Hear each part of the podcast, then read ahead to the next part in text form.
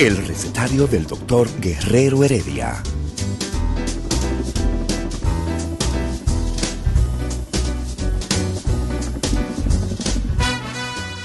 Una respuesta para cada pregunta.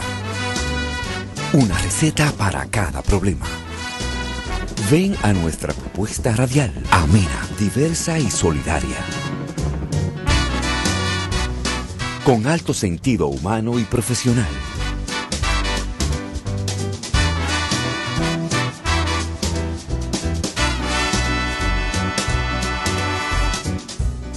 Buenos días. Bienvenidos al recetario del doctor Guerrero Heredia.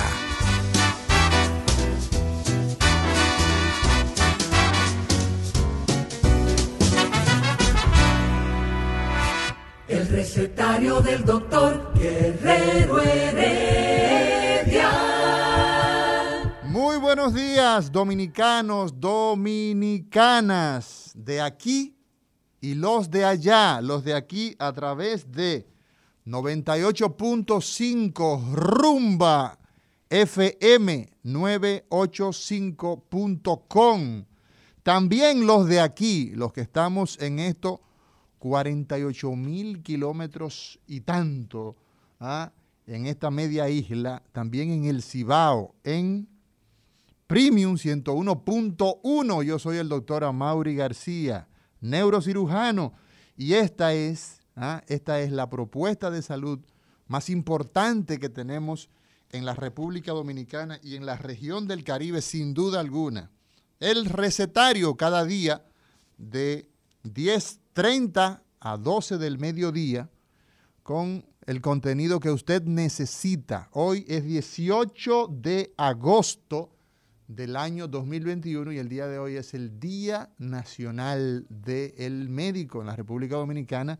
Así que felicidades a todos los colegas, felicidades a todos los médicos que día a día definimos a diferentes acciones en beneficio de lo más preciado que usted tiene, que no es la bicicleta, no es el empleo, ¿ah? No es el sembradío de yuca que tiene en Moca. Saludo a los mocanos, especialmente a un mocano por eh, adopción, que es el doctor Nelson Rodríguez Monegro, y también a su esposa, doña Junia, la dermatóloga de Moca, así le llaman. Así que no se trata de esos bienes que usted posee, se trata de la salud. Ese es el bien más preciado que cualquier humano puede tener y el día de hoy, pues felicitar a todos los médicos, ¿ah? a los hombres y las mujeres que con el ejercicio de la práctica de Galeno, ¿ah? donde Hipócrates definió principios que deben marcar el ejercicio de la medicina de manera ética, de manera correcta, ¿ah? de manera honrada. El ejercicio de la práctica médica debe realizarse donde ese enlace, ese maridaje entre paciente, ¿ah? ahora le dicen usuario, cliente, yo, yo me resisto, me resisto, me resisto a hablar de otro término que no sea paciente. Y el médico, pues, pues básicamente se dedica a realizar la labor basada en la bondad que tiene que ver. En primer lugar, el médico, el principal propósito del médico, pues debe ser, evidentemente, curar, ¿verdad? Pero eso es una medicina diferente y veremos en el día de hoy, porque el contenido tiene que ver algo con con una visión más holística del médico. Y si el médico no puede eh, curar, pues naturalmente, pues tiene que tratar de que de aliviar el dolor. Una persona que tiene un problema, tiene una apendicitis, ¿ah? ese dolor ¿eh? que comienza en la boca del estómago, en la boca del estómago en el epigastrio y de ahí pasa a la región periumbilical, alrededor del ombligo, y finalmente se va al vacío derecho, a la fosa ilíaca derecha. Eso los médicos típicamente es un apendicitis. ¿Cómo se, ¿Qué hace el médico con eso? No le pone un calmante, no. La cura, ¿cómo la cura? Con bisturí Pérez. operando y opera. Y entonces la finalidad ahí se cumplió, que fue que pudo excluir el problema. Entonces ese es el primer elemento que los médicos buscamos siempre, curar, ¿ah? quitar el problema. Yo tengo un dolor de cabeza, doctor.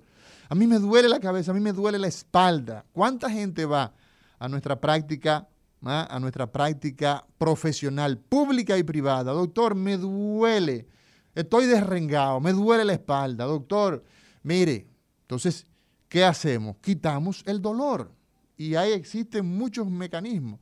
Si eso no es posible, si curar no es posible, entonces nosotros aliviamos. ¿ah? El médico tiene esa segunda finalidad. Si no puede curar, entonces alivia, mejora la calidad de vida. Y no es posible que una gente usted le diga, mire, acostúmbrese a su dolor. Antes eh, escuchábamos esas expresiones. Mire señora, usted tiene que acostumbrarse a su dolor, porque es, que mire, ya las millas recorridas, no señor. ¿Ah? Entonces, si no logramos ni curar, ni logramos ¿ah? Aliviar, entonces los médicos pues debemos consolar ¿ah? y debemos establecer, porque la vida concluye, la vida concluye y el médico normalmente acompaña al ser humano en el momento del nacimiento aparece una comadrona en esa época de Sócrates. En ese momento, pues la mamá de Sócrates era una comadrona. Y pues la comadrona practicaba la mayéutica, la, eh, el, traer a la luz, el traer a la luz a ese ser que venía ¿ah? del vientre de mamá. Y desde ese momento, ¿ah? desde el momento del nacimiento, el médico pues ha acompañado al ser humano ¿ah? Con las diferentes connotaciones a lo largo de la historia y de la evolución naturalmente de nuestra profesión. Y en el momento muchas veces de irnos del mundo, a de cerrar el ciclo, el ciclo perdón, biológico, pues aparece también un médico y ese soporte de tomar decisiones hoy día donde los seres humanos tenemos la posibilidad de conversar, de socializar con los pacientes, con los familiares del paciente, donde existen tantos eh, derechos adquiridos por el ser humano de que tiene naturalmente eh, la posibilidad de tomar decisiones juntamente y que el tratamiento que se va a aplicar y que la eh, opción quirúrgica que se va a utilizar es esta, pero también existe aquella. Todo eso el médico al día de hoy eh, pues juega un papel estelar, pero ya no digamos que absoluto como era en el principio, donde el médico lo que decía era ley, batuta y constitución. Pero nosotros, los que nos dedicamos a esta profesión, a este oficio, ¿ah? pues en el día de hoy estamos de, eh, estamos festejando y eso es muy eh, merecido, sobre todo porque en los actuales momentos yo creo que no ha pasado un segundo en todo el planeta, los 7 mil millones de seres humanos que formamos parte de esta comunidad planetaria, no hemos pasado un segundo sin hablar de temas relacionados con salud. ¿Por qué? Bueno, porque más que nunca en la vida, eh, lo que a mí me ha tocado vivir a los 45 años, nunca habíamos tenido un impacto tan eh, permanente como en la, actual, eh, en la actualidad con el tema de esta pandemia. Y esto pues nos enseña naturalmente el valor que tiene el tema sanitario, los temas de salud, la inversión que es necesario realizar en los temas de salud. ¿Cómo es posible que los países, los países eh, inviertan recursos que muchas veces son exorbitantes en áreas que no son eh, fundamentales. Entonces, el, el tema salud es fundamental porque habla de la necesidad del ser humano de tener todas las herramientas para vivir plenamente. Hoy día vivimos más y es necesario que vivir más sea en base a calidad, no sobrevivir, no estar mal pasando. ¿ah? Entonces, evidentemente que eh, también es un llamado, es un llamado a las autoridades de nuestro país hacer una inversión que se ajuste a lo que requieren los países. Habitualmente aquí en nuestro país hablamos de una inversión de aproximadamente un 2% o menos. ¿Y por qué digo eh, del Producto Interno Bruto? De todos los dineros que entran en la economía dominicana, público y privado, eso se llama Producto Interno Bruto. Y entonces ocurre que la inversión del gobierno dominicano en temas de salud es menos del 2%. Entonces así no es posible, no es posible ah, que haciendo una inversión tan escasa, tan limitada, nosotros tengamos ah, pues eh, un sistema que sea, un sistema que sea eh, ajustado a los estándares que se requieren. ¿Por qué? Porque es necesario tener unos esquemas que sean diferentes para que la muerte materna, por ejemplo, uno de los hándicaps más importantes que tenemos en nuestro país, unos índices que son escandalosos, la muerte infantil, ¿ah? la presencia de cáncer que en lugares del mundo desarrollado no existen. Hablar de un cáncer cérvico uterino, eso es prácticamente, eso es, eso es, una, eso es un absurdo. La República Dominicana tenemos cáncer cérvico uterino y lo veíamos ya la semana pasada en ese importante programa que dábamos con la doctora Cunillera, que le invitamos a que entren a la plataforma de nosotros, a Recetario DR, en Instagram y vean la grabación de, de ese programa, como tantas otras eh, iniciativas que buscan que la gente entienda. Entonces, si abandonamos los programas, si nosotros abandonamos los programas que vienen diseñados ya de 10 años, 20 años atrás, entonces, ¿qué vamos a tener? Vamos a tener que van a aumentar ¿ah? los índices de enfermedad que ya fueron eh, eh, eh, estabilizados en un momento. El caso, por ejemplo, de la, en día pasado veíamos, ¿no? la tosferina, ¿ah? cómo empezábamos a tener problemas de, de descontrol de una enfermedad por abandonar el programa de vacunación. ¿ah? Si los programas se abandonan, si nosotros tenemos desafortunadamente, ¿ah? que desatendemos lo que hemos logrado, entonces eso va a repercutir en qué? En problemas que no necesitamos. Entonces, están los programas que se han ido descuidando, probablemente por un tema de eh, que nos hemos dedicado única y exclusivamente al tema COVID. Ese es un error, naturalmente. ¿Por qué? Porque los ACV siguen ocurriendo. Y la gente que nos está escuchando sabe que tiene una persona que conoce a alguien que le dio un ataque cerebral, que le dio un infarto agudo al miocardio, un infarto cardíaco, o que cayó en diálisis. Las enfermedades crónicas no transmisibles, como es la hipertensión, como es la diabetes, son enfermedades que si nosotros no la controlamos, ¿qué vamos a tener? Vamos a tener una cantidad enorme de gente que sin la necesidad de ir a buscar, si controlamos el problema, no tenemos que ir a buscar las respuestas a los hospitales. Y entonces, evidentemente que el día también del médico nos permite a nosotros reflexionar sobre la base de que necesitamos mejores condiciones para ejercer la profesión Mejores condiciones significan tener espacios que sean más accesibles a la gente.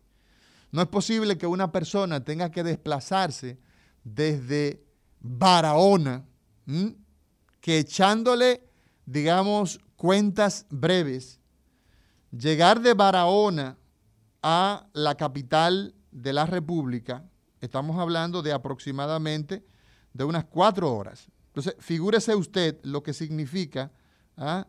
lo que resulta para nosotros eh, el tener que desplazarnos cuatro horas desde una localidad tan lejana, tres, cuatro horas, para que un médico en el hospital Francisco Moscoso Puello, Ney Arias Lora, Darío Contreras, ¿ah? Marcelino Vélez Santana, nos atienda un dolor de espalda.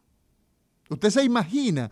Y eso evidentemente es una debilidad tan fuerte que la gente que nos está escuchando, que va en su radio, ¿ah? o que nos sigue a través de la internet, a través de Instagram, ¿ah? en recetario de Heredia, va diciendo, es así.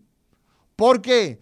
Porque si una persona no tiene acceso en su comunidad a resolver un problema tan simple como el dolor, ¿ah? el dolor de espalda, el dolor de cabeza, e identificar los principales problemas, pues evidentemente que ese sistema es un sistema que no le da respuesta a los asuntos más básicos. Y esos son temas que es necesario no descuidar. Si descuidamos ¿ah? La necesidad de una mayor inversión en salud en la República Dominicana, perennemente nosotros vamos a tener que la gente va a tener una vida más desgraciada, una vida más lastimosa. Vamos a tener una situación más difícil, porque ya decíamos al principio, uno de los grandes, eh, de los grandes desafíos que tenemos los seres humanos es preservar, preservar la salud, preservar ese patrimonio estelar que es la salud. Nosotros tenemos en el día de hoy un tema y es el tema de la atención comunitaria, de la atención primaria. Tenemos al doctor Juan Torres, que es el invitado del día de hoy. Eh, nosotros vamos a estar conversando de la necesidad, precisamente, la necesidad que cada persona en su comunidad cada ser humano sepa quién es el responsable de su salud. Hablaremos desde el punto de vista de la legislación que hay en la República Dominicana que ampara y que soporta eso que hablamos con tanta frecuencia, cual perolata, porque muchas veces hablamos tanto de eso y la gente dice, pero ¿y y, esa señora, atención primaria, ¿por dónde es que vive? ¿Por dónde es que anda?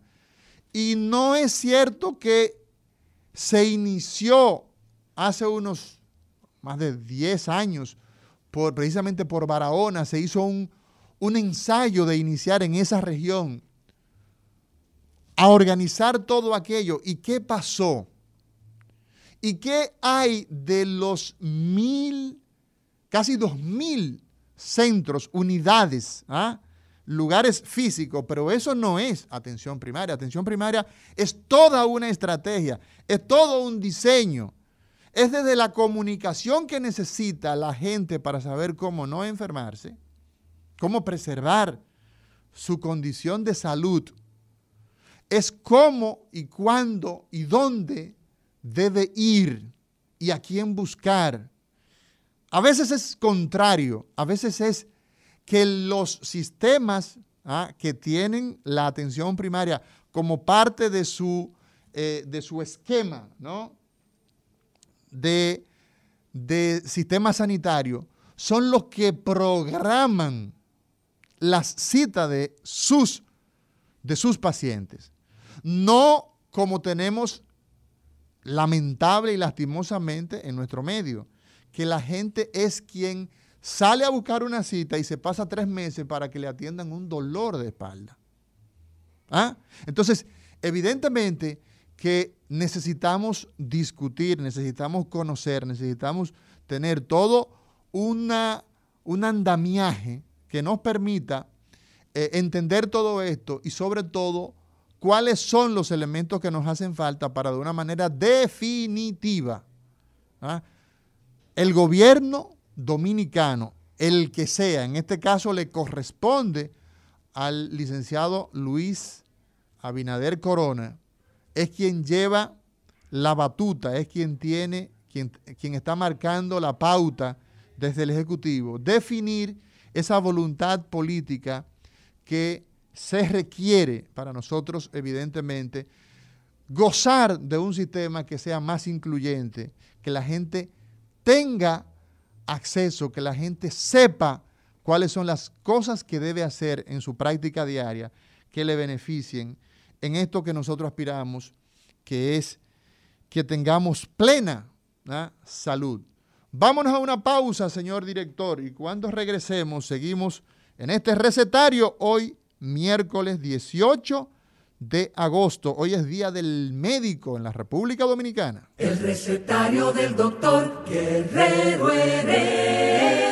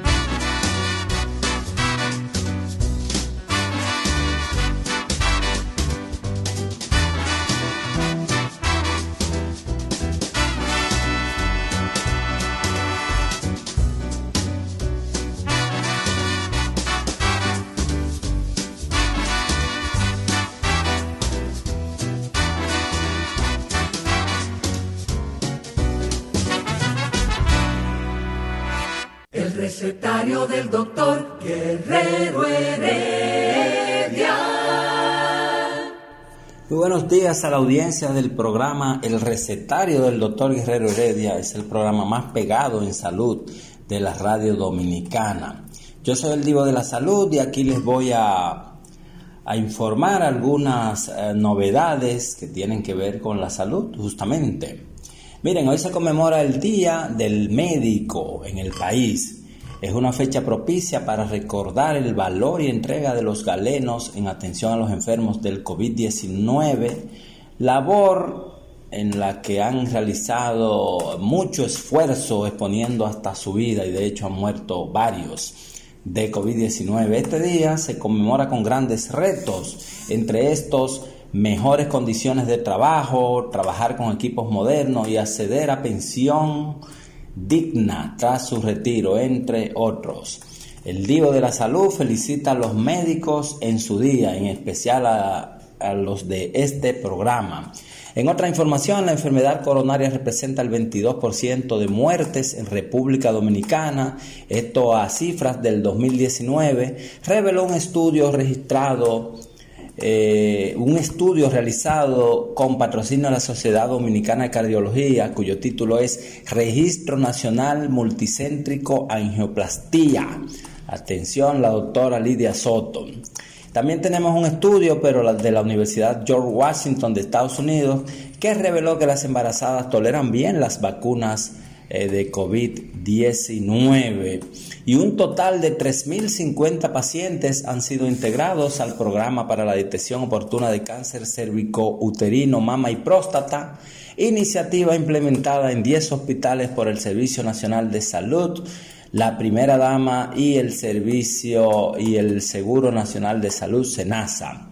Miren, también invitamos a leer un artículo publicado en el portal Resumen de Salud .net que trata la historia del Colegio Médico Dominicano. Fue escrito por el médico e investigador Herbert Stern, que a pesar de ese nombre tan raro, es dominicano de pura cepa. Estas y otras informaciones justo en resumen de salud.net eh, y manteniendo la sintonía en el recetario del doctor Guerrero Heredia. Nada, a cuidarse del calor o de la lluvia. Uno no sabe ya lo que viene en este país.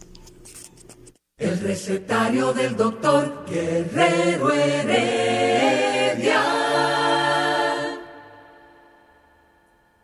Muy buenas, retornamos, retornamos. Ahí estaba el divo de la salud.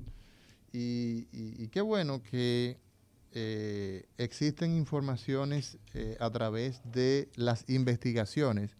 Las investigaciones son definitivamente eh, pues la que marcan la pauta en todas las áreas. Las áreas científicas, como es el caso de la salud, pues definen eh, el curso a partir de qué? De la investigación. Cuando tenemos un aumento de una enfermedad, en ese momento, ¿ah? pues eso genera eh, interés, eso genera inmediatamente eh, una curiosidad que en ciencia es un hecho que es necesario pues investigar. Y evidentemente que esta investigación del Instituto eh, Dominicano de Cardiología, sobre todo en la parte de angioplastía, la división de angioplastía, que decía eh, pues revela la incidencia de la enfermedad más mortífera. Todas las personas, de tal manera que conociendo que la enfermedad cardiovascular, las arterias se tapan, se obstruyen, dejan de transitar la sangre. Imagínense que usted va por una avenida que usted va por la avenida 27 de febrero y esa avenida a las 6 de la mañana está despejada y usted va por ahí como un bólido, como si usted estuviera en la Fórmula 1, usted está en Fórmula 1, ¿verdad? Y cuando son las 9 de la mañana, esa misma avenida está totalmente entaponada y el flujo es lento, el tránsito es lento. Las arterias, ese es el ejemplo que yo quiero que ustedes se queden, amigos que nos siguen en este recetario. Las arterias necesitamos que estén, ¿verdad? Tan libres que no tengan ningún obstáculo en el camino. Y la arteriosclerosis, que es la grasa que se va acumulando dentro de las arterias, va a generar que se dañen las arterias, que se obstruyan. Y eso no ocurre en las arterias grandes que puede ocurrir, claro que sí, ¿ah? sino que el mayor efecto es cuando se tapan las arterias pequeñas, como las arterias del corazón, las llamadas coronarias. Y esas matan, porque cuando se afecta la coronaria derecha o la izquierda, una de sus ramas, entonces el corazón, una buena parte se muere. Entonces el infarto hace que esa bomba, que ese eh, órgano fundamental para regar ¿ah? Como si fuese un, un, conuco, un arrozal de eso que tiene muchos canales, regar todo a ese campo.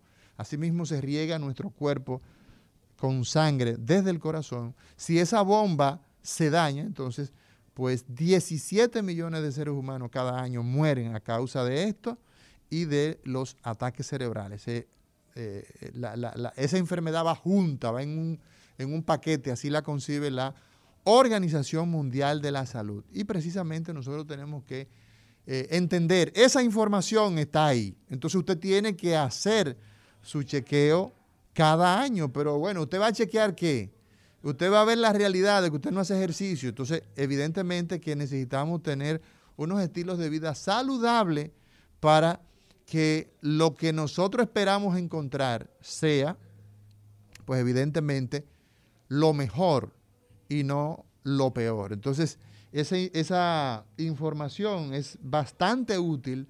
Nosotros podemos disecarla, nosotros podemos eh, buscar en su mayor expresión el beneficio que le podemos sacar a todas las investigaciones científicas, pero esa en particular tiene mucha importancia porque es a escala global. Bueno, Señores, este recetario del día miércoles, Día del Médico, 18 de agosto, nosotros hemos querido, precisamente a propósito del Día del Médico, hemos querido invitar a un colega, a un médico, el doctor Juan Torres. Juan Torres es el presidente de la Sociedad Dominicana de Atención Primaria. Existe una sociedad que junta, que aglutina a los que se dedican a la atención primaria. Muy buenos días, doctor Juan Torres, los tapones de la capital. A usted lo... ¿Cómo está usted? Todo bien, gracias a Dios. Bendiciones a todos. Y gracias por la invitación, ¿no? Y por ayudar a que se corresponda y se coloque en el conocimiento, en el tapete, que se mantenga viva esa voz sobre la atención primaria. Y más un día como hoy, Día Nacional del Médico. Día Nacional del Médico. Así que felicidades a usted. Felicidades compartidas a todos, claro. Por, por estar eh, eh, entre las personas que se dedican a, al quehacer de la salud, con los bemoles, con las vicisitudes, con todo y también con todas las peculiaridades. Exacto, y también con el beneficio que nos da la satisfacción de uno ver que una persona pues eh, puede eh, resolver sus problemas eh, o mantenerse sin problemas, que también es otro tema importante. fíjate, eso que acabas de decir va de estrechamente de la mano con la parte holística que mencionabas hace un momento. Lo holístico es integración. Lo holístico es conjunto. Y es lo que la estrategia de atención primaria. ¿Qué es la atención primaria, doctor Juan Torres? ¿Qué es eso? Mira, en sentido común, llano y conciso, la estrategia de atención primaria es mantener las personas sanas. Mantener la persona las personas sanas. Eso es fácil, doctor, entonces. Eso es fácil. ¿Y por qué no se hace entonces? Porque no hay una planificación, no hay una dedicación no hay un seguimiento, no hay un principio real de acción de política pública principalmente. O sea, no hay una decisión política. No, hay una decisión política. No lo hay. Al grado que se necesita para tener resultados factibles, viables, computables, porque ahora mismo tenemos determinantes de salud. Determinantes de salud. De salud. Recuerde, doctor, que mucha de la gente que nos escucha, de hecho el 90 y mucho por ciento, no nos entiende la terminología determinantes de salud. ¿Qué determinantes son factores que inciden a una causa, un problema de salud. Por ejemplo, puede un ejemplo. Bueno, un determinante de salud. Fácil, el estilo de vida general. ¿Cómo de vida. Nuestra dieta, qué consumimos, cómo cohabitamos. Fácil. Esos son determinantes. Esos son determinantes. Determinantes social, determinantes ambientales que van a desencadenar un sinnúmero de factores que van a perjudicar entonces la salud del individuo. Eh, el agua, por ejemplo, las cantarillas, las, cañadas, ¿eso podrían encajar dentro de esos determinantes? Pero claro, e inclusive, voy más allá. Veo que en el día de hoy, escúcheme, un día como hoy, sí. en China, en el río Yangtze creció a tal, eh, eh, a tal nivel que le costó la vida de forma directa y de forma indirecta a 3.5 millones de personas en lo inmediato y en los próximos meses. O sea que ciertamente eh, esos elementos ambientales también inciden. inciden, claro. Y ahí voy. En nuestro país, fíjate, hay un, hay un acuerdo con la Federación Dominicana de Municipios FEDOMU, y con el Ministerio de Salud Pública. Hay un acuerdo donde se establecieron unas guías en tres pasos, en tres volúmenes, para eh, ser aplicadas en torno al tema de atención primaria, basado en prevención de enfermedades y promoción de la salud. Y ahí están esos factores. ¿Cuáles? Los que tienen que ver con participación de los gobiernos locales, de los ayuntamientos. Ahí están el drenaje pluvial, ahí está el, eh, el manejo de desechos sólidos, ¿entiende? Y eh, la participación incidente comunitaria, que es lo vital en este aspecto. Entonces, cuando usted habla de que cuando una persona, de lo que nos está escuchando, la gente que va en, su vehículo privado o que va en su carro público o que va en, la onza, ¿ah? esas personas que están hablando a través de la radio, a través de la internet de atención primaria, usted dice que va, el centro de esa idea es mantener al ser humano sano. Sano. Sano. ¿Y eso quién fíjate se lo algo, Fíjate algo. Hay un principio individual de cada ser que se preocupa por su salud. Claro. Pero, ¿y el entorno? Cuando ese conjunto no se unifica, no podemos tener resultados factibles. Chernobyl, por ejemplo, es quizás el grado más exacerbado de lo que pasa en el medio ambiente, pero afecta. lo que pasa en, tu, en tu vecindad te afecta. Te afecta. Una industria de batería, por ejemplo, uno de, las, de los lugares más contaminados del planeta. Lo tenemos aquí en, en Jaina. En Jaina, claro. Entonces, Impacta, nuestro eh, medio ambiente. Te impacta una simple pollera. Una pollera. Pero a propósito de los pollos, en este momento, a propósito de los el expresidente de la República, el doctor Fernández, doctor Leonel Fernández, se quejaba de los pollos. Usted también se queja de los pollos, doctor. Explíqueme eso, que la pollera. Interesante. De la pollera en el manejo de sus desechos. Los desechos. Es vital. Y ahí vuelvo al punto de la supervisión. La supervisión local, que debe ser integrada, debe ser compactada, no solo del Ministerio de Salud, los gobiernos locales deben de incluirse en esa parte. ¿Por qué razón juega ese papel tan preponderante que usted lo ha mencionado tantas veces, el gobierno local, la gente de la Catalina en Altamira? ¿Por qué? Es la autoridad. Es la autoridad a seguir. Es quien tiene el valor y el sentido político. En ese lugar. En ese lugar. Y es quien conoce y la es quien conoce. Es a quien siguen las personas. Fíjate algo. En la estrategia de atención primaria está contemplado lo que es la visita domiciliaria. Pero antes de eso, doctor, antes de eso, ¿quién se inventa eso que llamamos atención primaria? No, ¿Somos los dominicanos? no, no, no, no. Atención primaria viene desde la década del 70 en Kazajistán, en Rusia, una eh, reunión en la que se definió salud para el 2000, ¿verdad? Salud para el nuevo milenio, hacia el año 2000. Salud para todos era el lema básico de esa reunión. 78, ¿no? 78. Entonces, todos los países miembros de la Organización Americana de Estados, eh, de Estados Americanos, perdón, eh, signatarios, la República Dominicana, signataria también firmó ese acuerdo. O sea que todos esos países que eh, formaban en el 1978 parte de la Organización Mundial de la Salud. Apéndice a como organismo de eh, la, Organización de Estados. de la ONU, de la, Organización de las Naciones Unidas. Entonces, eso nace en esa parte del mundo. Mm. ¿Qué hicieron los estados? O sea, ¿qué hizo el mundo respecto de esa estrategia? ¿Qué hicieron los ingleses, los japoneses, los norteamericanos? ¿Qué se hizo? Es el detalle eh, particular de cada nación, de cada país, de cada región.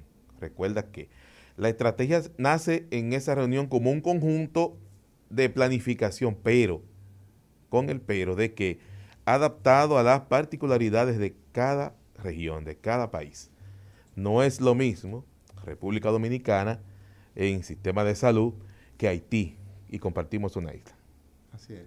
No es lo mismo. Entonces, las particularidades de salud, las particularidades eh, económicas que son relevantes, y esto no es solamente salud, aquí el factor económico es el soporte eh, que va a conllevar el, empuje de esta estrategia. ¿Qué han hecho esos países, les decía, eh, con relación a esa estrategia? ¿La echaron a andar o han hecho lo mismo que la República Dominicana? Sí, no, no. Fíjate, eh, incluso a partir de, este de, esta estrategia se han instalado sistemas, porque el sistema inglés de salud es un sistema de referencia mundial. ¿Ok? el sistema japonés, bien que menciona Japón, de salud, en su sistema de referencia por el seguimiento. ¿Ok? Entonces sí, ¿Y cuándo nace? Nace a partir de que de la implementación de la prevención y la promoción, a raíz de esa estrategia de atención primaria. Bien. Entonces, dicho esto, doctor Juan Torres, quien es el presidente de la Sociedad Dominicana de Atención Primaria en nuestro país, a propósito del el Día Nacional del Médico, 18 de agosto, en la República Dominicana celebramos ese día a todos los que nos dedicamos al, arte de curar los hijos de eh, Hipócrates, de Galeno, de Aristóteles. Aristóteles, es uno de los grandes en la historia de la medicina, puesto que dedicó tantos libros, eh, el corpus eh, hipocrático de Hipócrates, pero el, digamos, la base de documentación primaria, pues se la debemos a Aristóteles. Entonces, doctor, la atención primaria, ¿cómo nosotros podemos decir que debe iniciar en cualquier país? ¿Cuáles son los ejes en los que se fundamenta? Ya sabemos que es mantener a ese hombre sano, a esa mujer sana, pero ¿cómo se lleva esto a cabo? Explíquenos eso. Mantener esa familia sana. La familia también, ¿verdad? La familia. Exacto. Claro. Lo principal en este aspecto es definir el marco legal. Sí, debe estar, ya referimos que desde esa eh, reunión se trazaron las normas, las políticas a seguir, particularizadas a cada región a cada país. Los problemas de los africanos son diferentes, en salud. En salud son diferentes a los de los japoneses. En salud. Porque tienen realidades, tienen realidades distintas. Ok. Ahora bien, la, el marco legal que sustenta, que debe sustentar el aporte de responsabilidad para la ejecución de, este, de esta estrategia en República Dominicana debe ser rediseñado pero existe, tenemos un marco legal. Tenemos el marco legal que menciona la estrategia en la Ley General de Salud.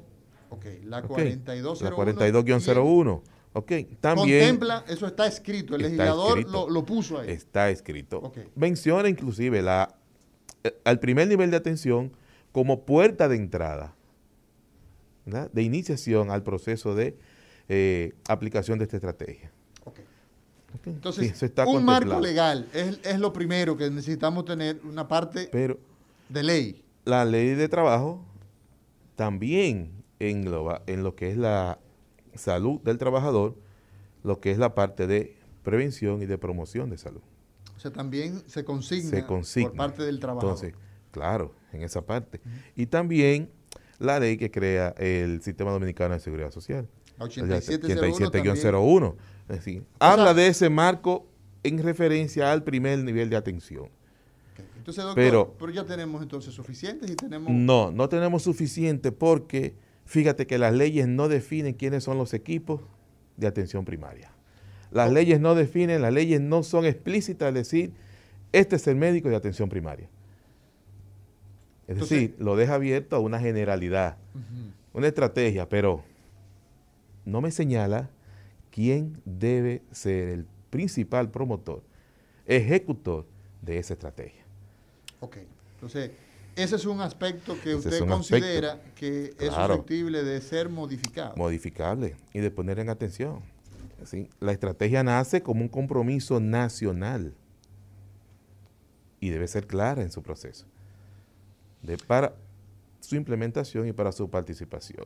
Y eso es importante que la gente lo entienda, cuando se dice que es una estrategia, es que cuando los gobiernos, lo que pasa es que el nivel educativo de nuestro pueblo, a veces, eh, yo soy de los que pienso que esto es apota, como decíamos en, mi pueblo, que esto es a propósito, dejar a la gente bruta para que no entienda, para que no entienda lo que le hace falta. Entonces, esto parece que es a propósito, esto parece que es porque definitivamente cuando los gobiernos definen una estrategia, ¿verdad? Deben, esa estrategia debe eh, eh, llevar implícito todo el organigrama. Todo el organigrama. Y entonces, a ver, doctor, doctor Juan Torres, presidente de la Sociedad Dominicana de Atención Primaria. Ya sabemos qué es la atención primaria. Es una estrategia basada en que la gente se mantenga sana, en evitar que usted se enferme. Doctor, nuestro país tiene una cantidad enorme de hospitales. Y todos los días yo escucho que dice, necesitamos un hospital eh, de traumatología en el sur, en el norte, en el oeste, en el centro, eh, en Puerto Plata. necesitamos un hospital de cardiología en cada provincia. Necesitamos esto. Entonces, ¿es correcto o no? Mira, decir que sea correcto o no, eh, no estaría de mí, de manera responsable. ¿Por qué?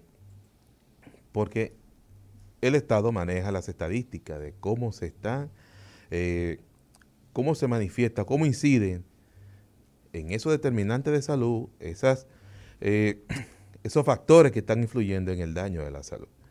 Sí.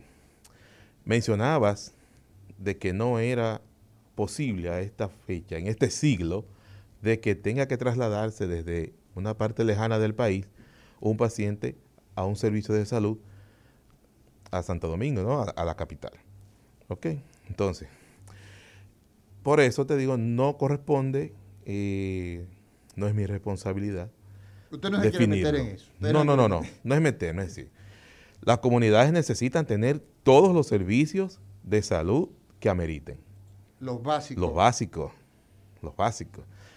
Cuando hablas de hospitales te estás refiriendo ya a servicios más especializados que incurren, y mencionó hospitales traumatológicos, que eh, su eje de acción es más amplio y adquieren una, una, un nivel eh, regional.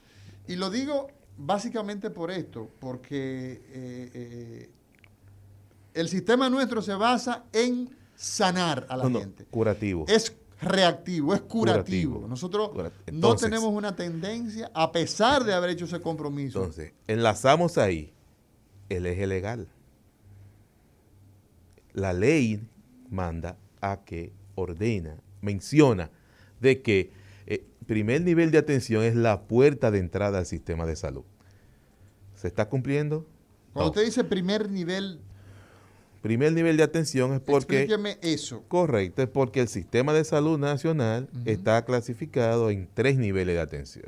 El primer nivel de atención es el que corresponde a esa atención primaria, que es la que estamos debatiendo aquí. El segundo nivel es la aplicación... Que dijimos que es promover, ¿verdad? Promover un ciudadano sano. Tener la familia sana, claro. Y evitar la enfermedad. Evitar las enfermedades. Y un segundo nivel. El segundo nivel, entonces, esos mismos servicios son aplicables al segundo nivel, pero entonces eh, incursionan otras especialidades en ello. Y ya el tercer nivel corresponde a eh, el renglón de los hospitales que tienen especialidades están definidos para eh, funciones específicas en tecnológica y especialidades de mayor que son los hospitales, digamos, de tercer nivel, los hospitales... eh, tercer nivel de atención que los representa, claro. Los hospitales de tercer nivel, que son hospitales con una capacidad tecnológica, instalada, claro. con una capacidad de mayor volumen de atención para, para pacientes. Pero ya para cosas puntuales que ya no son aspectos preventivos. No son preventivos, claro. Sino que ya son, ya es el problema, por ejemplo, Pero que debe, con cáncer. Ese seguimiento debe iniciar Vamos a ver, vamos a tomar el, tema, por ejemplo, del cáncer o el tema del ACV, cualquier enfermedad.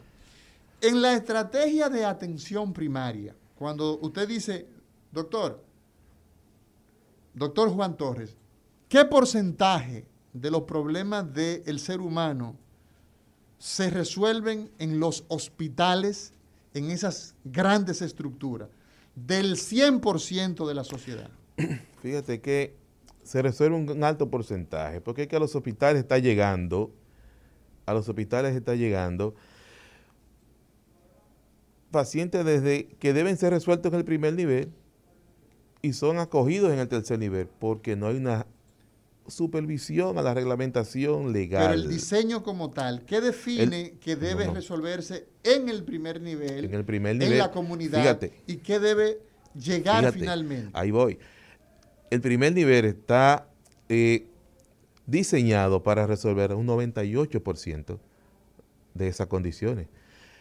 La prevención en salud de, enfermedades conlleva a que, a que esa comunidad, esa, familia en esas comunidades, se mantengan en un control estable de su salud y no conlleven a principios primarios a pasar a un segundo nivel o a un tercer nivel. Deme ejemplo, doctor Juan Torres, de las acciones puntuales que se deben realizar en la atención primaria en esa comunidad que redunden en, resolver el 98%. Vamos a ver, vamos a enumerar. tenemos el grupo de las enfermedades crónicas no transmisibles. Enfermedades crónicas, no transmisibles. Prevenibles totalmente en primer nivel de atención. ¿Cómo? Tenemos un alto volumen de hipertensión, tenemos un alto volumen de diabéticos, tenemos un alto volumen de diabetes como tal. Un aumento creciente en obesidad infantil. Debe llegar a un tercer nivel debe llegar a un segundo nivel. No, debe iniciar en un proceso, un programa de primer nivel de atención. Ahora bien, el primer nivel de atención no es exclusivo para limitar que esa atención no pase a un segundo nivel. No, el primer nivel de atención debe ser alimentado, sostenido, ayudado, soportado por niveles siguientes. Entonces, esas enfermedades, esas condiciones que usted ha señalado, ¿De qué manera la atención primaria, poniéndole nombre y apellido, puede incidir, por ejemplo, en la hipertensión? la educación. Ok, el tema educativo. La educación, la sociabilidad, darle conocimiento a la persona, que conozca qué le favorece y qué le hace daño. El tipo de alimentación, tipo de alimentación el tipo de actividad que realiza. Claro, ¿entiende? la información de sus eh, eh, eh, antecesores. O sea, si papá y mamá son hipertensos, entonces usted tiene que... Fíjate la, la fortaleza de la estrategia en el primer nivel de atención. Por ejemplo. ¿Cuál es la, Una persona identificada, un individuo identificado como hipertenso. Segundo nivel, tercer nivel. Porque ese decidió desde su casa, se sintió un dolor de cabeza y dijo, déjame ir al médico. Y voy al médico y voy a una consulta. Hipertensión. Su diagnóstico para ir resumiendo. Excelente. ¿Qué resulta? Segundo y tercer nivel, esa atención que da no va a conocer cuál es el entorno de ese paciente y eso se logra en el primer nivel de atención.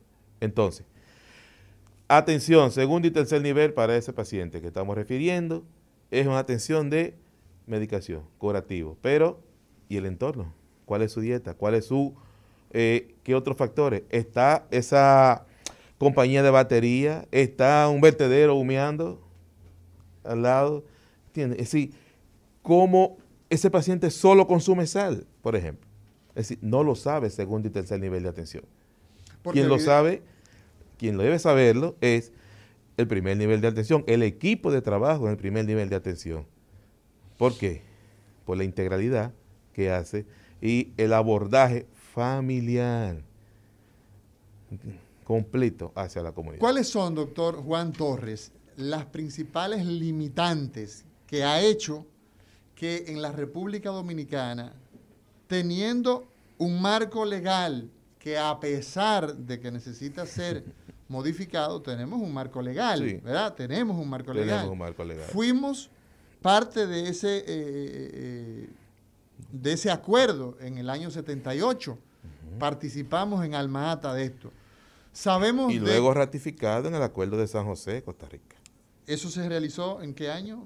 Eh, o sea, también, o sea, que hay un, hay un segundo... Sí, porque... Hay un segundo capítulo. Un segundo capítulo destinado a Salud para las Américas. Estrategia Eso ya es de, la Organización Panamericana de la Salud. Entonces, sabiendo que desde el punto de vista planetario existe un compromiso, conociendo que es mejor prevenir ¿verdad? Que curar. En términos económicos inclusive. Conociendo todo eso, ¿cuáles han sido las principales limitantes, de forma sencilla, que la gente la entienda, para que esto de lo que estamos hablando en el día de hoy no se haya echado a andar? Voluntad política. Voluntad política. Señor director, vamos a una pausa y cuando regresemos seguimos hablando de este tema interesante con el doctor Juan Torres de la atención primaria. El recetario del doctor Guerrero Heredia. Continuamos, continuamos hoy en este recetario ¿ah? y saludar a todos los amigos de Fidelidad, todos los amigos que cada día nos siguen a través de las plataformas digitales, recetario de ERE. Ahí tenemos siempre una gran cantidad de personas que nos siguen, que nos nos eh, apoyan con su presencia ¿ah? a Daris Torres, ¿ah? a Chao, a Cha Maco, ahí dice Cha, rayita abajo, Maco. La gente es muy creativa. A Ixus 15, ¿cuántas personas nos siguen? A Meilis Tavares, Taveras, perdón. Gracias a todos ustedes por seguirnos, por estar en sintonía cada mañana ¿ah? que eh, estamos en esta, eh, esta entrega, ¿no?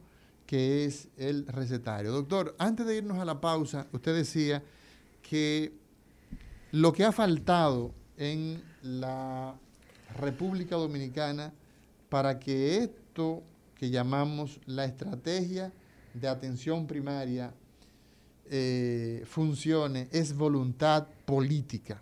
¿A qué se refiere? Explíquenos eso sencillo. La Ley General de Salud, ¿verdad? La 42-01, hicimos referencia de que sí habla sobre eh, como el primer nivel de atención como puerta de entrada al sistema de salud y ahí es donde actúa la atención primaria de salud. Pero lamentablemente en el país, sectores entienden que tenemos dos sistemas de salud. Entonces, un sistema de salud privado que cuando entiende que debe actuar de manera antojadiza, lo hace, y un sistema de salud público que es el que debe tener toda la carga de lo que es la responsabilidad de salud. Entonces, estamos con el seguimiento al cumplimiento de lo que está establecido. Fíjate.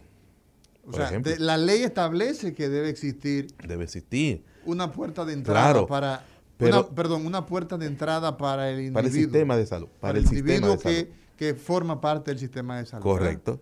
Y esa puerta de entrada es la atención primaria. La atención primaria. Pero, entonces tenemos organismos. Mira, la posición del presidente del Colegio Médico actual referente al tema de atención primaria es que debe iniciar por el sistema público. Pero cuando es una estrategia nacional. Pero la ley no dice eso. La, ley, no dice, eso. Que el sistema el sistema nacional, nacional, sí, puerta de entrada al sistema nacional de salud. De salud, o sea, todo. Todos. Público y privado. Público y privado. Ok, entonces ahí Porque ahí tenemos un solo ministerio de salud. Exacto, entonces ahí hay un problema de interpretación. no, no, no. Tenemos ¿O hay un, tema de qué? Tenemos un tema de voluntad. tenemos un tema de hacer entender que si está establecido debe cumplirse. no, debemos, no debemos parcializarlo. O lo quitamos. O lo, quitamos. de la ley, ¿verdad? Una de las dos no debemos parcializarlo, no debemos ser sectorizados con algo tan importante que es la salud. Es decir, nosotros no podemos tomar la salud por pedazos. No, nosotros no nos debe importar como médicos tomar la salud porque es mi beneficio personal. Otro aspecto, doctor, con relación a lo que sería a su juicio limitantes, situaciones que han evitado ya decíamos, voluntad política. yo, a Mauri García, como responsable, eh, eh, digamos, del día de hoy, eh, establezco lo siguiente. No hemos tenido ¿ah? la posibilidad desde el Estado Dominicano de definir, nos vamos por ahí y eso es una decisión de este gobierno. ¿verdad? Eso es lo que yo interpreto. ¿verdad? ¿Qué otros aspectos usted entiende que han sido tropiezos para que la República Dominicana tenga ese sistema basado en prevenir la enfermedad y promover la salud, la atención primaria? El financiamiento, la sostenibilidad financiera. ¿Cómo así, doctor? La sostenibilidad financiera. Explíqueme. ¿Entiendes? Es decir, debe, ser, debe ser distribuido. Explicábamos que menos del 2% actualmente del PIB es el que se aplica a salud. Pero... hay poco dinero. Es poco para la población. Pero, un detalle importante. Si nosotros revisamos, y lo pueden revisar todos en la, en la página del Ministerio de Salud, las publicaciones del presupuesto, no vamos a ver ahí donde haya un presupuesto destinado, un acápite, un renglón destinado a lo que es atención primaria, a lo que es primer nivel de atención, a lo que es ningún, ningún nivel de atención. ¿eh? Pero vamos a encontrar ahí, e invito a que lo busquen, un acápite que habla sobre participación a entidades privadas. Entonces, ¿qué es esto? esto debe estar claro. Entonces, el tema del financiamiento y digamos que la... Eh, no existe una coherencia entonces entre el Ministerio de Salud Pública, que es entre el, presupuesto del ministerio no hay una coherencia para el desarrollo de la estrategia. De la estrategia. Entonces, el tema, digamos, en el mismo, digamos, en el mismo orden de ir viendo limitaciones que hemos encontrado. Otro. Otro, otra limitante. la, indica, la percepción a las personas. Fíjate que este... La percepción. La percepción. Fíjate que... De la población. Fíjate que esta... Esto genera confusión en la población. ¿Por qué? Porque le decimos a la población, y lo dice la ley 42-01, lo que debe hacer en su principio. Pero las personas entienden que, una, y voy a la parte financiera, cuando va a una unidad de atención primaria que es la entidad que representa el primer nivel de atención. Exacto, que es eh, lo que la mayoría de la gente entiende como la atención primaria. Exacto. Eso es importante, escúcheme doctor, que mucha gente piensa que cuando hablamos de una UNAD, o sea, de un lugar físico en el pueblo, por ejemplo, yo hice pasantía en Sabana Larga. ¿verdad? Y en Sabana Larga, en Ocoa. Eh, antes hice una parada, era en Cañafistol. Ahí también había una UNAT, que es una estructura física, o sea, cemento. usted encuentra ahí cemento, encuentra ahí un techo, una cocina, un consultorio. Esa es el lugar. el concepto, la idea que se tiene de lo que es atención primaria. Y la gente piensa que eso es atención primaria. Y la gente entiende que eso. Entonces, ese aspecto. Eso conlleva entonces a la confusión ¿A qué? Que las personas pasan de frente por las unidades de atención primaria. ¿Por qué? Porque ahí no hay nada, es lo que te dice la mayoría. Ahí no me resuelven nada. Y se va a dónde? A sobrepoblar entonces lo que es los niveles superiores, el segundo y el tercer nivel, sin ningún tipo de control. Entonces, las estadísticas también se afectan en ese aspecto. ¿Por qué? Porque el sistema de salud recoge datos estadísticos desde el primer nivel de atención. Entonces, no hay un, un seguimiento en el que se diga, mira, eh, tú perteneces al primer nivel de atención, no debes estar aquí, te atiendo, se han hecho los esfuerzos desde las regionales, de los servicios regionales de salud, se han hecho los esfuerzos en base a esto, pero han sido imposibles porque hay que reeducar a la población en este aspecto. Doctor, eh, para nosotros, evidentemente, eh, no podemos terminar.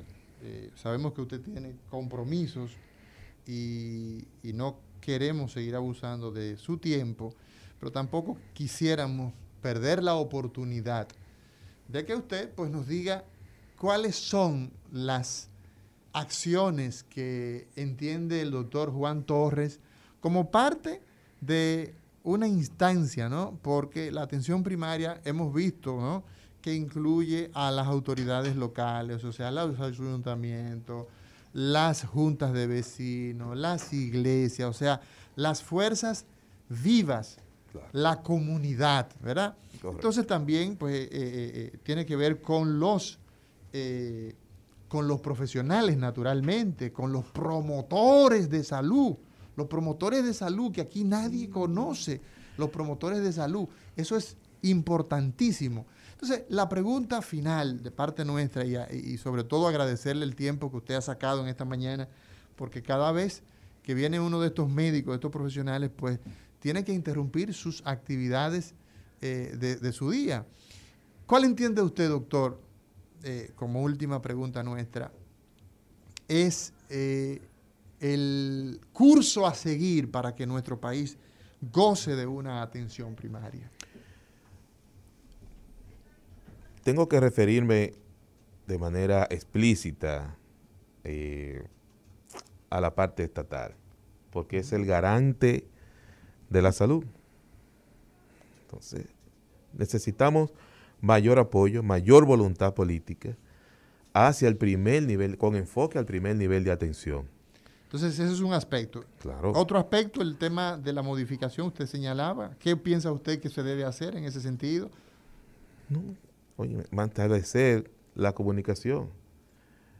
Es falta de comunicación viable, inclusive de los equipos. Te mencionaba a los promotores de salud, que son parte de los equipos, de, eh, de ese engranaje que tiene que ver con promocionar esta estrategia, con ejecutarla, no solo ejecutarla.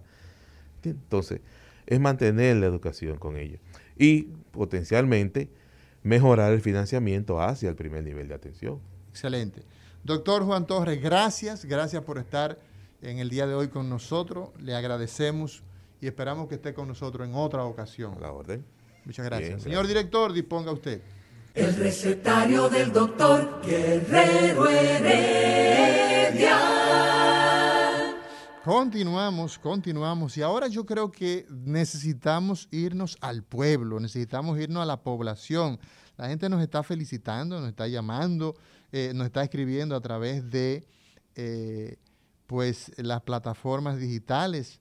Eh, hoy es el Día del Médico y un tema tan interesante, tan importante para la vida de cada dominicano a través de 809-682-9850, 682-9850, 809-682-9850 y a través de línea internacional a 833-380-0062. Muy buenos días, diga usted.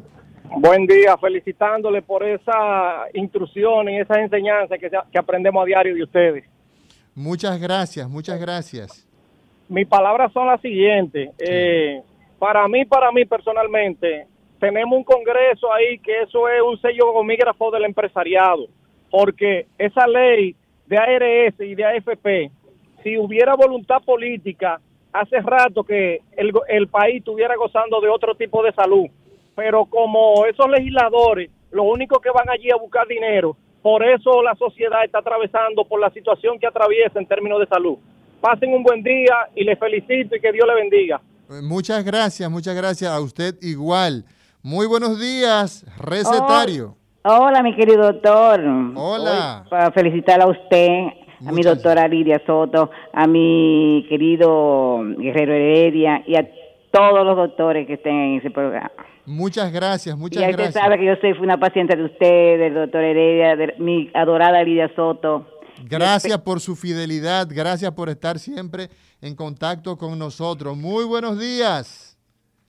Abrazo para ti, Mauri, mi hermano. saludo especial para ti. Saludo y felicidades a ti porque tú también eres médico. Sí, aquí lo estamos celebrando también a Mauri. Qué bueno. Para todos ustedes allá. Qué bueno. Sí, pronto estaré por allá por, la República. Mira, Mauri. Bueno, escúchame, escúchame. analizar contigo el, concepto de lo que es usuario. Sí. Albert, escúchame. Cuando tú vengas a la República Dominicana, entonces tú, tú estás obligado a pasar por aquí, por el recetario. Bueno, Así que. Bueno, mi primera visita al agua al Colegio Médico Dominicano. Exacto. A comer un chicharrón de pollo. Eso es lo primero, porque ese es mi, mi, mi, restaurante favorito. Bueno, así que ya tú sabes. Adelante, Albert. me comunico allá con ustedes. Creo que sí. Mira, eh, con relación a, lo que es, porque yo hago atención primaria aquí, lo que es concepto de usuario y de paciente ya están definidos a partir de la, de la definición de salud, que no, que no solamente es la ausencia de enfermedad, sino también el bienestar físico, mental y social de un individuo en un momento determinado.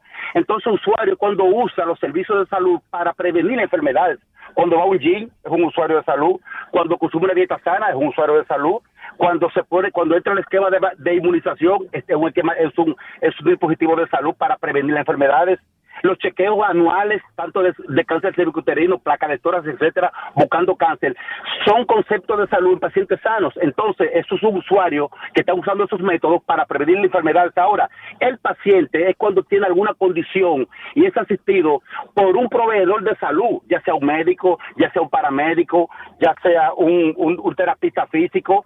Entonces, ese es el paciente cuando tiene la condición. Ahora, cuando no la tiene, tiene que usar los dispositivos de salud para prevenir las enfermedades. Y para Juan Soto, yo quería preguntarle si realmente considera el doctor la atención primaria, sí, pero si me escucha, que la atención primaria debe de entrar a las escuelas de primaria, que el niño y los niños conozcamos, conozcan el cuerpo humano, cómo funciona y más adelante cómo se enferma para prevenir, estén mejor informados y así sabemos cómo enfrentar las enfermedades preventivo. Va a haber menos, va a haber menos ACV por hipertensión arterial porque hay una hipertensión arterial que es esencial. Entonces se va a cuidar porque ya conoce cómo se producen las enfermedades. Entonces la atención primaria debe de comenzar como aquí, o sea, aquí está uno, dos y tres. Eh, eh, eh, atención a la salud desde, desde las escuelas uno, dos y tres. Entonces ya ellos saben qué son las enfermedades, cómo se previenen, evitan las infecciones sexuales, evitan los embarazos en adolescentes, todo eso lo disminuyen. Entonces, la atención primaria debe de comenzar por las escuelas tempranito. A Mauri, un abrazo, mi hermano. Gracias, gracias, gracias, Albert. Gracias por estar con nosotros cada día. Hoy es el día, ¿ah? día del médico dominicano. Así que gracias por tu llamada. Muy buenos días, adelante. Buenos días y bendiciones y muchas felicidades a usted y en usted a todos los médicos. Un segundito, mi señora. ¿Sabe que tenemos que llamar al doctor, eh, al doctor Héctor Guerrero Heredia para que nos diga cómo él se siente en el día, eh, en el día del médico? Adelante, señora, vamos a ver. Muchas felicidades y salud para todos los médicos. Gracias. Con relación a lo de la atención primaria, lo primero lo voy a decir por mí. No tenemos la cultura de ir al médico a chequearnos. Esperamos que nos dé algo. Y eso nunca va a progresar. Entonces, en cuanto a los hospitales, yo no sé qué medida irán a tomar los gobiernos que pasen por este país, porque es una odisea te sientes algo, vas al médico, te ponen una, una cita para un análisis, te ponen otra cita para recibirte y ese te manda un especialista que son tres meses para ver el especialista. en ese caso, en ese tiempo uno se muere y lo olvidan. Ese es un problema muy fuerte que precisamente el doctor Juan Torres en el día de hoy ha estado abordando y nosotros hemos estado viendo el, el, el, el principal elemento es la pobre definición de cómo, momentito por favor, cómo debe entrar a eh, el, el, humano, el dominicano, el que pertenece al sistema sanitario, que debe tener un médico, ese médico debe conocerlo, debe saber cuánto pesa, debe saber qué edad tiene para aplicar las estrategias que corresponden, qué sexo es, si es mujer y ya vio la menstruación, pues evidentemente que necesita una información que va a ser crucial. Entonces, definitivamente que es así, mi señora. Eh, muy buenos días, diga usted. Es Dari Torres que habla. ¿Cómo está, Mauri? Bien, adelante. Una pregunta. ¿Existe el, cáncer de cerebro? Oh, claro. los tumores cerebrales, los tumores cerebrales son, eh, pues, la noticia probablemente más funesta que se le pueda dar a una persona. Eh, hablar de cáncer es hablar de una desgracia. La semana pasada hablábamos de eso.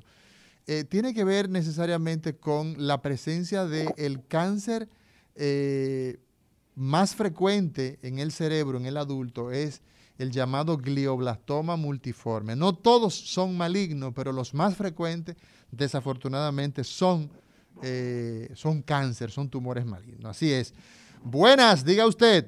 Buenos días, muy merecidos reconocimientos a ustedes, todos los médicos. Y excelente, Amaury, iniciativa de llevar a esta Sociedad Dominicana de Atención Primaria. En primer lugar, es algo desconocido, no sabíamos que existe, lo busqué en Facebook y solamente dice que está en La Vega. O sea que sería bueno que pusieran un poco más detalle del doctor Torre o dónde se puede contactar la sociedad. por otro lado, sí. sí, no, adelante, adelante.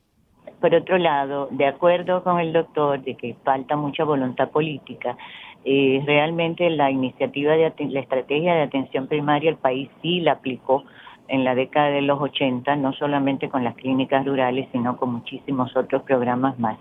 Solo que la misma estrategia mercado eh, del capitalismo y del neoliberalismo eliminó mucho de eso y la ventaja era simplemente las superespecialidades, la atención centrada en hospitales y en la enfermedad. Eso hizo que en todos los países disminuyera el énfasis inicial de la atención primaria. En cuanto al marco legal, si bien como él dice, está en la Ley General de Salud, está en la Ley de Seguridad Social y está, lo más importante, en el modelo de red de servicios de salud que rige ambas, ambas leyes y que dice cómo debe organizarse los sistemas, inclusive públicos y privados y eso especificado en la ley de, seguridad social. Eh, aparte de lo que él dice, que tiene toda la razón de la voluntad política, yo siento que la población médica y su formación universitaria también influye mucho. La expectativa del médico es trabajar en lo privado, trabajar en profesiones que realmente den ingresos y no necesariamente tiene la visión de un trabajo comunitario. Y lo último como aclaración es que la unidad de atención primaria no es el establecimiento físico. Claro, claro. El establecimiento físico es la, el centro de primer nivel y la unidad de atención primaria es un equipo de médicos, de médicos, enfermeras, promotores, psicólogos. Claro, eso, ese, ese es precisamente, y le agradecemos, eh, justamente esa, esa es la aclaración pertinente que nosotros tenemos que hacerle que el concepto y, el doctor, reiterarle una vez más al doctor Juan Torres la, eh, la, presencia suya en el día de hoy, que es el Día del Médico Dominicano, para eh, abundar sobre la necesidad de que esto se eche a andar, de que ese, esa estrategia que define que el ser humano debe tener, el médico de la comunidad, saber todos los aspectos relacionados con su cuidado, con evitar eh, prácticas que son poco eh, eh, favorables para el ser humano y que se van a traducir en enfermedad. De eso se trata. Son muchas las cosas que nosotros pues tendríamos que seguir abundando y hemos abierto probablemente un espacio para que las personas que le interesan este tema pues encuentren donde resonar, que es este recetario. Agradecerles a todos los amigos que nos han seguido en el día de hoy en este recetario. Mañana hablaremos de desastres, hablaremos de cómo se abordan las situaciones de desastre a propósito de, eh, de los huracanes, a propósito de eh, los terremotos. Así que mañana en el recetario la cita es con nosotros. Muchas gracias, señor director. Disponga usted. El recetario del doctor Guerrero Heredia. Rumba 98.5, una emisora RCC Media.